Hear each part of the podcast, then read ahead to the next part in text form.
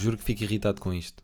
Estou sentado numa poltrona, numa das salas mais emblemáticas do país, a assistir a um espetáculo de magia, e está aqui um senhor ao meu lado que a cada truque quer saber como é que o truque foi realizado, quer descobrir a falha, quer perceber. Porque é que a seguir a um uau tem que vir sempre um como é que ele fez isto? Como é que isto é possível? E atenção, não me interpretem mal. Eu acho que o pensamento dele é bastante válido e comum.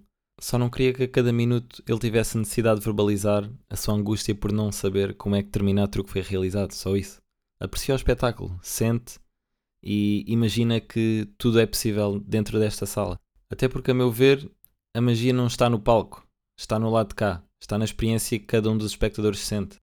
Está nesta suspensão de realidade coletiva. No fundo, a magia é a arte do possível embrulhada de impossibilidades. Nós sabemos que aquelas coisas não estão mesmo a acontecer.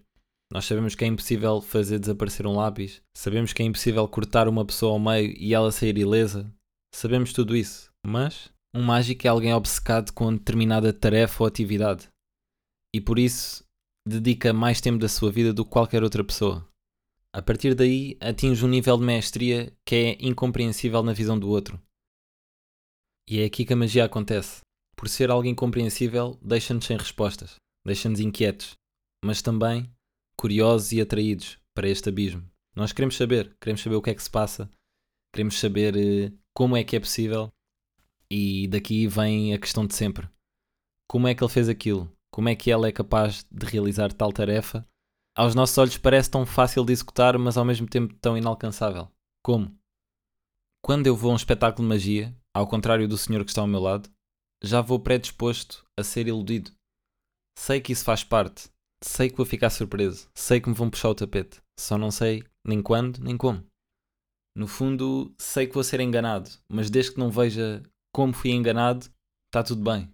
E é assim que, infelizmente, muitas pessoas encaram os seus relacionamentos. Agora, se a magia são ausências de respostas, por que é que eu não acho o micro-ondas mágico? Eu não sei o funcionamento, não percebo, Sei que existem respostas, mas não vos sei explicar. Como é que alguém cantou uma música, essa música foi gravada, foi posta numa determinada base de dados, eu através do meu telemóvel acedo a essa base de dados, conecto fones sem fios através do Bluetooth. O que é Bluetooth? E através de um pequeno pedaço de plástico consigo ouvir uma música que foi gravada há 100 anos. Como? Isto não devia ser magia? Devia, mas a magia depende sempre do receptor.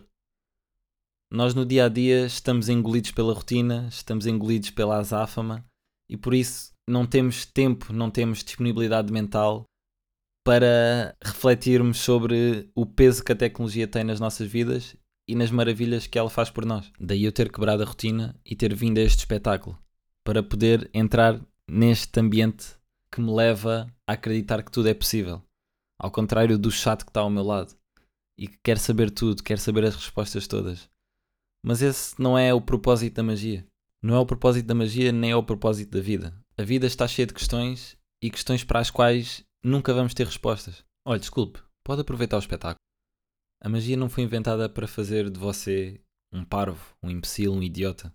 Se acha mesmo que é esse o objetivo do mágico, não entendeu o propósito da magia. Nós, acabámos de ver um coelho a dar à luz uma ninhada de cartolas. Sabe o que é que eu prefiro dizer? Uau! Desta vez abusei na dose de cogumelos. Tá no sky, tá no sky. Meu pensamento é singular, negatividade está-se a dissipar. Meus tropas dão sangue, eu sinto a circular. Escondido no estúdio, o work tá raro. Escrita de madruga, para mim não tá tarde. Meus dias estão comigo só para acompanhar. Minha avó lá no sky mete o olho cá embaixo. Tropas estão com o olho gordo no motage. Dá uma salta tampa do.